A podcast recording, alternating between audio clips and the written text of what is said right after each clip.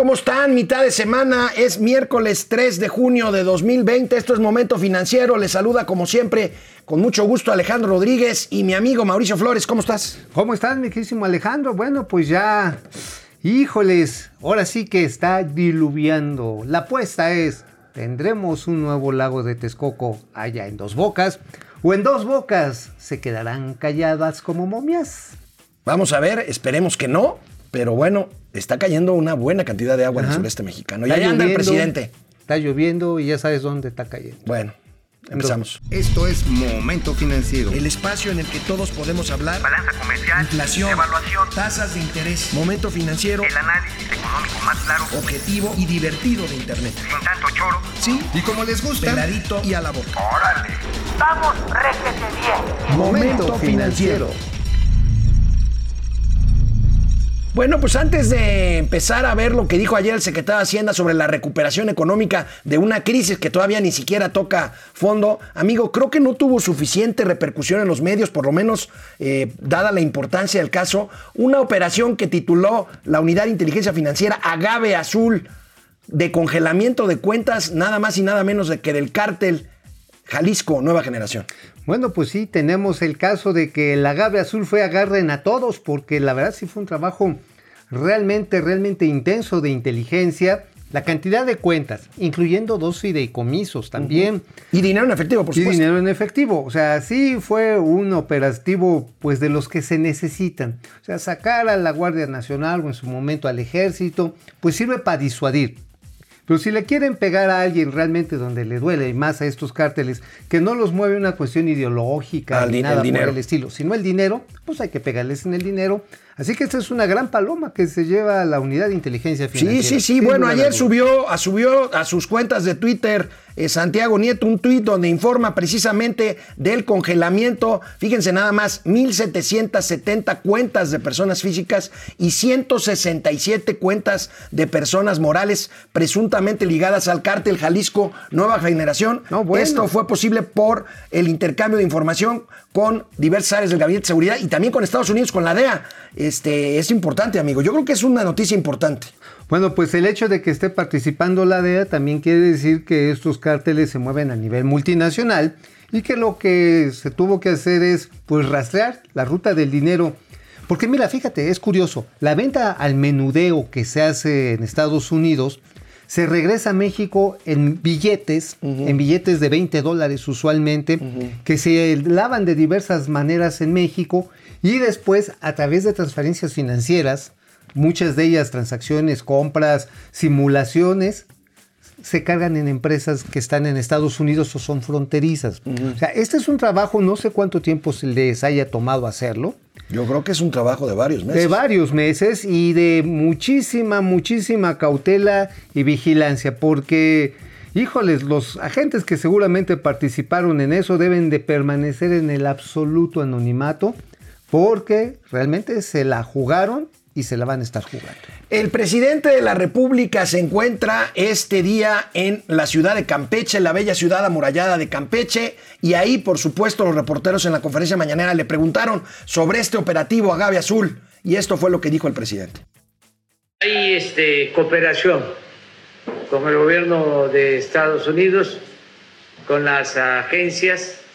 eh, siempre es una cooperación oficial y transparente. Nada eh, clandestino, oculto. El informe que se tiene de inteligencia financiera sobre este caso es que hubo una solicitud del gobierno de Estados Unidos, en el sentido de que eh, tenían información y eh, de acuerdo a los convenios de cooperación se tenían que eh, congelar cuentas de este grupo.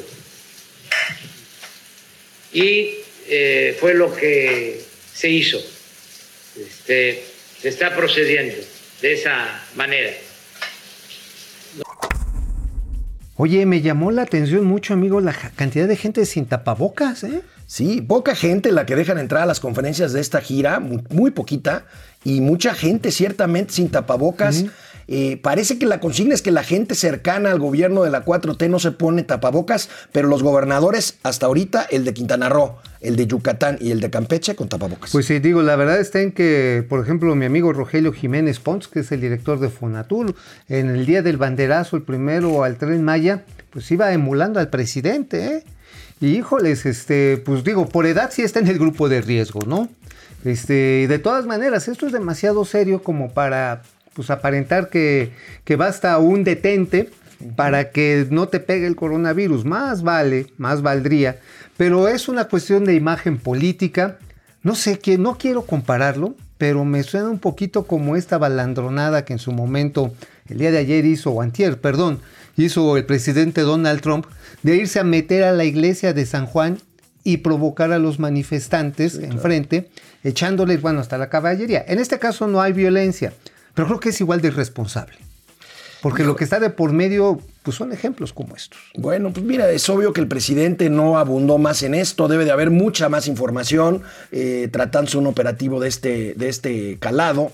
Eh, debe de haber mucho más información, a ver qué dice Donald Trump, que ahorita está muy ocupado con eh, pues exigirle a los gobernadores de su país que apliquen, que apliquen eh, con toda la fuerza de eh, la Guardia Nacional, de las policías locales y del ejército a los situación. manifestantes de, todos los- de todas las calles de las ciudades principales de la Unión Americana. Estamos en una situación realmente complicada en los Estados Unidos. Hay que recordar que es nuestro principal socio comercial, la principal fuente de inversiones eh, en México.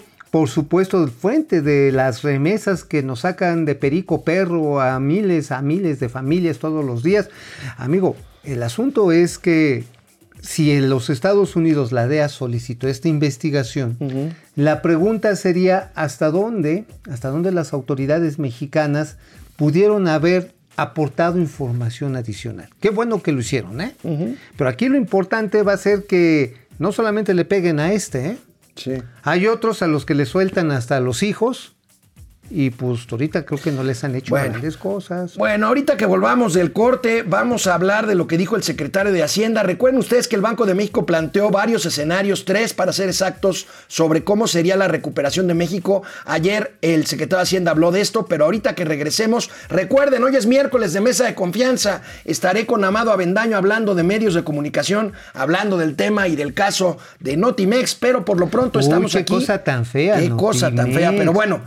Oye, sí estamos- me recuerda, ¿sabes a quién Notimex? A San Juana. Feo. Bueno, canal 76 de Easy de lunes a viernes, 4 de la tarde, en Spotify, en YouTube y en Facebook, Momento Financiero. Bueno, pues el secretario de Hacienda, querido amigo Mauricio Flores, ayer subió a sus redes un video, un video muy singular que él mismo llamó Sopa de Letras, en donde trata de explicar cómo sería la recuperación económica de México tras este desplome que todavía no toca fondo, aunque digan lo contrario pues apenas pues el último reporte del crecimiento va en menos 3%, ¿no? Y se Bueno. calcula que este trimestre caigamos más de 20, 25% y que al final del año la caída sea de casi 10%. Pues sí, digo, se agradece el esfuerzo, creo que es valioso el esfuerzo que hace el secretario de Hacienda, pues de hacer accesible un tema que preocupa a millones de personas. Literalmente somos muchas personas, hay muchos que son legos, otros que son muy conocedores, hay gente que a la de a fuerza de las patadas de la vida, pues hemos aprendido algo de economía. Qué bueno que hace el esfuerzo. Sí, lo hace y lo hace con un video que trató de ser muy didáctico. ¿Por qué no empezamos a ver? Trata de explicarlo con palitos y bolitas. A ver. Viene bien. Buenas tardes. En las últimas semanas hemos recibido muchas preguntas donde la gente, periodistas, analistas, nos preguntan cuál puede ser la posible trayectoria de la economía en la reapertura. Esta es una discusión que ha sido de interés no nada más en México, sino en el mundo. Y de manera muy curiosa, los distintos analistas la han tratado de ilustrar con el tipo de forma que podría tener en una letra. ¿no? Entonces hay gente que habla de una trayectoria de V, donde hay una caída abrupta de la economía y una recuperación igualmente abrupta. Hay gente que habla de una W, donde hay una reapertura y después por un posible eh, rebrote de la epidemia, un, cierre nuevamente antes de volver a, abrir. Eh, después hay, eh, hay, gente que habla de una forma de U, donde hay una caída, después una especie de estancamiento que precede la recuperación. Y yo creo que más allá de esta discusión, de esta especie de sopa de letras, hay unas razones por las cuales esto es muy importante. Y es que la recuperación económica va paso a paso con una recuperación del empleo, de los salarios y por lo tanto del bienestar de nuestra población en una época que ha sido particularmente dura para los negocios y para la economía eh, familiar. Fíjate que hay un concepto, un concepto interesante que vierte en esta conferencia que dice que la recuperación será asimétrica. ¿Qué quiere decir asimétrica? Que no va a ser pareja. O sea, o sea, como así mero, ¿no? Así como una de un ladito y otra de otro Lo que- ladito. lo que pasa una es que chaparrita, otra grandota. La caída va a ser tan brutal que sería muy difícil que con ese mismo, con ese mismo ritmo de caída subiéramos de rebote. y además ¿no? ¿no? todo, digo, por ejemplo, el sector farmacéutico, bueno, la reconversión, ¿sabes tú cuánto se está hoy importando de alcohol? No para chupar, sino para los geles. Cerca del 60% del gel que estamos consumiendo es alcohol importado porque los ingenios mexicanos no estaban produciendo. Sin embargo, el área de oportunidad exactamente es esa. Entonces seguramente va a haber incremento de ventas. Ahora, la industria manufacturera, la de la construcción, ya no hablemos los sistemas educativos, van, están golpeadísimos. El sector primario le ha ido bien. Pero pues mira, ya esto de que si se va a recuperar como palomita que va así cayendo, pero luego luego se va a levantar, pues este, pues más bien yo siento que va a ser como una recuperación de onda sopilote, ¿no? Y coincido ahí sí con el secretario de Hacienda, en el que pues sí, se va a recuperar, va a brincar, pero va a ir planeando, planeando, pian, pianito. Bueno, el presidente, el, pres- el presidente, no, el secretario de Hacienda y Crédito Público explica qué significa esto que dice Mauricio de que es asimétrico. Yo en lo particular, y el secretario no habló de, esa, de ese escenario que sí lo plantea el Banco de México, de hecho me da la impresión que el Banco de México, salvo Gerardo Esquivel, cree en general que más bien va a ser una L, o sea, la bajada y que nos quedemos ahí. Pero el secretario explica un poco qué quiere decir con esto del crecimiento, del rebote o de la recuperación asimétrica. probablemente lo que nosotros vamos a ver es una, una recuperación rápida pero asimétrica. Eh, es decir, va, va a ser importante pero no va a ser a la misma velocidad que cayó. Y hay una razón muy específica. Permítanme ilustrarlo con el ejemplo de algún restaurante. Es decir, tenemos un restaurante que estaba abierto en febrero y en marzo y de repente decide cerrar para colaborar o, con, la sana distancia y evitar el contagio y un día pronto se le permite que vuelva a abrir sus actividades. Va a haber un, tener un impacto muy importante en los ingresos, va a empezar a eh, comprarle a sus proveedores, a pagarle a sus cocineros, a los meseros, etc.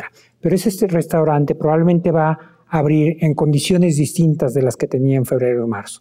Va a tener que tener menos mesas, más espaciadas, eh, en horarios eh, diferentes, etcétera. Y eso va a hacer que aun cuando el negocio va a empezar a subir de manera muy rápido con respecto a la base del cierre, va a ser a un ritmo relativamente más lento. Hay gente que para tratar de ilustrar esto se refiere no a una V asimétrica, sino una especie como de palomita o como el signo de la marca de unos tenis Oye, ¿y si son Reebok? Porque son así. Unos para arriba y otros para abajo. Creo que es más claro. Oye, y si ¿no? son Adidas, va a ser un verdadero ser un desgarriate. ¿no? Oye, ¿y si son Puma? Como No, no, no. gata saltando, mano. No, no, no. Bueno, este, Bueno. gracias por el anuncio, señor secretario. Eh, el secretario también, después, eh, ¿se acuerdan de- el del gol? No, paren eso. Bueno, habló también el secretario de lo que el gobierno le toca hacer y está haciendo para que esta recuperación se dé. A ver, Estamos acelerando el gasto que teníamos programado para los meses de octubre y noviembre ahora, para que impacten a la economía a- ahora, y lo estamos acelerando fundamentalmente en aquellos proyectos que tienen lo que los economistas llamamos una mayor capacidad de absorción, es decir, son aquellos proyectos en los que el gasto se traduce de manera más rápida en empleos, en inversión, ¿no? Proyectos como el aeropuerto de Santa Lucía, como la refinería de Dos Bocas, etcétera. Una segunda eh, característica es la mayor parte de los proyectos requieren eh, algún tipo de financiamiento y entonces estamos haciendo una, se- asegurándonos que a través de las distintas autoridades financieras va a haber los recursos suficientes y con la premura adecuada para que todos los negocios tengan acceso eh, al financiamiento. Bueno, una cosa que creo que está dejando de lado el secretario de Hacienda es que la inversión privada está destruida en buena parte en este país por falta de confianza, falta de reglas claras, cambio de las reglas, pero también está viéndose afectada por la destrucción propia de capital que hemos visto durante esta pandemia. Si no hay esa recuperación de capital, pues la recuperación no va a ser como esa palomita de, este, ¿cómo se llama? De, de Nike. de ¿no? Nike. Nike. Pues va a ser como de conejos Blasito, tenis Blasito, ¿no? O sea, puros, puros chanclazos, la verdad. Híjole, ¿sabes qué? Este, al secretario de Hacienda eh, también no toca un tema que es fundamental y que tiene que ver con el discurso ideológico del presidente. Yo creo que hace falta tomar deuda, amigo, porque necesitamos dinero para, sobre todo, para o apoyar a empresas, no por apoyar a los empresarios, insistimos, sino por apoyar a los empleos. Ahorita vamos a ver cifras de empleo todavía más graves de las que ya hemos estado Y viendo. bueno, y bueno, hay que recordar que, por ejemplo, los proyectos a los que se refiere el secretario, por ejemplo, la central avionera de Santa Lucía, ¿sabes cuántos más o menos puede costar nada más construir los accesos, las carreteras? ¿Cuánto? Entre 75 mil y 85 mil millones de pesos. Más caro el perro, más caro el collar que el perro. Bueno, pues regresamos después de una pausa aquí a Momento Financiero. Recuerden, hoy es miércoles de Mesa de Confianza. Bueno, pues este... A ver, amigo, algunas informaciones pasan medio desapercibidonas por tanta información que hay. Hay algunos datos eh, que indican bien lo que es esta crisis sanitaria, pequeñas señales del momento que estamos viviendo. Por ejemplo, por ejemplo, los bancos. Fíjate que la banca mexicana ha registrado, ha registrado en abril un repunte de 18% de los depósitos que recibe por parte del público ahorrador. ¿Qué quiere decir? Pues la gente se pertrecha, la gente guarda su dinero, la gente está Que no tratando. todos, ¿eh? No todos, pero sí es interesante el dato este 18% depósitos que llegan ya a más de 5 billones de pesos. También Yo son creo las que es tesorerías de empresas, amigo. También son tesorerías de Son empresas. tesorerías de empresas que se están tomando su reserva, que no están pagando parte de la nómina, que no están pagando parte de sus deudas. Bueno, simplemente los que rentan los espacios comerciales dicen, oye, mejor, pues si tenía reservado el 20% de descuento, pues ese 20 lo voy guardando, porque es una medida prudente, que bueno, por parte de los ahorradores, de quien tenga el chance de guardar dinero, por las dudas que genera esta nueva normalidad de la pandemia que pasó de ser domada a ser domadora.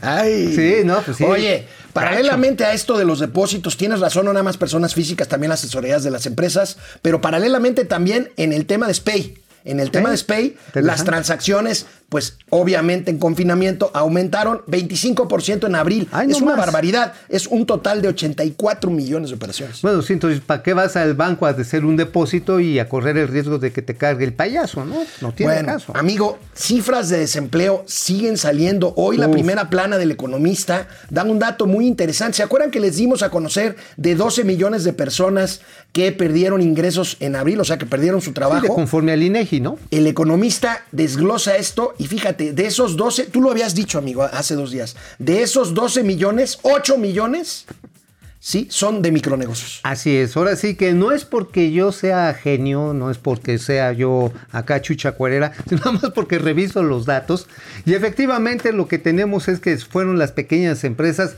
las unidades que no tienen más de 10 trabajadores, las que tuvieron que chispar a sus empleados a sus casas o de a tiro liquidarlos. Estamos hablando que el 84% de las empresas en este país son pequeñas y medianas, son las que están sufriendo. Y esta encuesta telefónica de ocupación y empleo, la ETOE, que saca precisamente INEGI, nos está revelando el riesgo, el riesgo todavía no, ojalá no llegue, de una catástrofe humana en nuestro país. 12 millones de personas. Es más, con que un millón de personas de estas no recupere su trabajo, no recupere sus ingresos, híjoles, es una tragedia en cualquier lugar del mundo. El 66% de estas 12 millones de personas que se quedaron sin ingresos en abril lo perdieron, o sea, perdieron su trabajo desde el primer mes del confinamiento. Es la gente que vive al día, que son muchos, son muchos los que viven al Imagínate, día. imagínate un ayudante de albañil, Sí, sí, sí. de un O- carpintero. O, o un este, tendero. Ajá, ándale. Oye, ¿sabes cuántos mesero. empleos hacen falta para regresar a los niveles que teníamos el año pasado? ¿Cuántos? 33 millones. Oye, no, pero eh, mira, a ver, con el tren Maya, con el aeropuerto, la terminal de, este, avionera de Santa Lucía, las becas, este, sembrando vida, este, los créditos de Infonavit, los créditos del Fobiste, bueno, todos. Pues yo creo que sí. Bueno, es más, con los que fueron a votar el 18 de julio por el actual presidente, pues ya recuperas el empleo, ya, súmalo, ya. Bueno, acabó vamos el a ver, a ver, no hemos pasado lista y No, ya se nos acaba ya, el programa. Fer. Rangel, desde San Luis Potosí, No. Esmira Rojas, depredador mercenario. Hombre, este, Gracias. realizar una nota de cómo es el mecanismo, de cómo van a funcionar los créditos de Infonavit o Fobis- y, Fobiste como empleos, pues no entiendo. Pues no. Así, no, pues así. a menos que le pongas a los obreros o a los trabajadores de la cuchara y la mezcla como trabajos que generas por tu crédito Oye, hipotecario. ¿sabes que hoy no me quise hacer de desayunar? Mejor pasé por un sándwich por ahí. ¿Por Po- qué? Pues porque me lo van a contar como empleo si, si me pongo a cocinar. Oye, sí. Oye, yo también ya no voy, ya no voy a lavar los trastes en mi casa porque si no igual me lo contabilizo. Jan Valjean, gracias Jan. Eh, Miguel Carrera, Pepe García, Carni Solorio, Yuri Damián, Juan Munguía, Carlos Ruelas desde Houston. Oye, ¿los servicios sexuales calificarán como empleo? no lo sé. Porque yo estoy bien desempleado. José Almazán Mendiola, les tengo información. Afuera de dos bocas hay cientos de pipas y no se confundan. No están esperando para cargar gasolina, sino esperando turno para achicar la gran cantidad de agua que llevará dos bocas al grandioso lago de Texcoco. Fíjate, Órale. gracias José Almazán por la información. fotos, Oye, mándanos manda. unas fotos. Sí, ¿no? Mándanos unas fotos. Ahora sí que donde hubo un lago, siempre habrá recuerdos. Antonio Díaz, Miguel Ángel Méndez, Laura Ochoa, Ramiro León, José Almazán, Mendiola. ¿Por qué Banjico dice que hay más dinero físico circulando si en los comercios no hay cambio? Híjole, es una buena pregunta, una pero buena sí, Hay, más circulante. Hay ¿eh? más circulante, cerca del 26%. ¿Y sabes por qué? Yo lo que tengo la intuición es que mucha gente está prefiriendo atesorar dinero físico que tenerlo en los bancos, con todo y que aumentaron los depósitos. Entonces la demanda por billetes está siendo bastante grande. Oye, amigo, nuestra amiga Raquel Buenrostro, la jefa del SAT, Ah, está cierto. con todo. Fíjate que nuestro amigo y colega Roberto González Amador, editor de la sección de Economía de la. Jornada, entrevistó a Raquel Buenrostro y hace una entrevista muy interesante. Si vemos la primera plana de la jornada. A ver, ahí, viene, viene. A raíz de conocerse los pagos realizados por Walmart, FEMSA, FEMSA e IBM, la implacable Raquel Buenrostro dice que va por 25 mil millones de pesos más de nueve consorcios empresariales. Bueno, pues mira, lo que también es interesante en esta entrevista este, es que se ha realizado una serie de negociaciones, una serie de acuerdos con los abogados, porque era dinero, no que se lo estuvieran jineteando las empresas, estaban en litigio. Entonces, en vez de estar, este, pues ahora sí, prolongando el pleito y no cobrar, dijeron, a ver, vamos a ponernos de acuerdo y venga para acá, lo cual yo creo que es una solución bastante sensata y sabia en estos momentos. Lo que sí está en que la Canacintra, nuestro amigo Enoc Castellanos, presidente, luego dijo, ah, ya les cayeron 17.580 millones de pesos. Señor presidente, usted prometió que ese dinero era para apoyar las pymes, así que no es por andar de encajosos, pero cumpla su palabra. Entonces ya la Canacintra está diciéndole, ok, qué bueno, pues ahora haga créditos individuales de hasta 250 mil pesos para estas empresas que pueden perder tantos empleados que los están perdiendo, de tal manera de que evitemos la catástrofe. Bueno, dice también la jefa del SAT que no es necesaria una reforma fiscal. Pues no, hasta el momento no, porque ella es implacable como recaudadora. Ella le apuesta más a Oye, las ¿y labores si te, de te poca- fiscalización. y si te aplican este, un impuesto para las whiskas? No, fíjate que sí. Ayer hubo un, re- un rumor, no le hagan caso, de que iban a, a grabar, a, a- a cobrar impuestos por quienes tenemos mascotas. Resultó un rumor falso. Bueno, un Bueno, rumor un que no se una fake news, Una ¿no? fake news. Lo que sí es cierto es que Morena está buscando un pesito más de IEPS para cervezas, cigarros y refrescos. No, pues entonces ya me voy a poner a vender cigarros a la entrada del metro porque precisamente cada vez que ponen estos impuestos sube la piratería. Tan Híjole, fácil bueno, como pues, eso, Lo señor. que sí es que sí están buscando Alfonso rascarle de donde sea, ¿verdad? Cuellar, sí, no, no, Recuerden que hoy es miércoles, 5 de la tarde, mesa de confianza. Vamos a hablar Cuiden a sus Avendaño gatos y y, yo sus perros, ¿eh? No se la vayan a sobre los medios de comunicación. Nos vemos mañana, ya jueves, momento financiero. Economía, negocios y finanzas cuídenlos. para que todo el mundo las entendamos. Vamos, réjete bien. Momento financiero.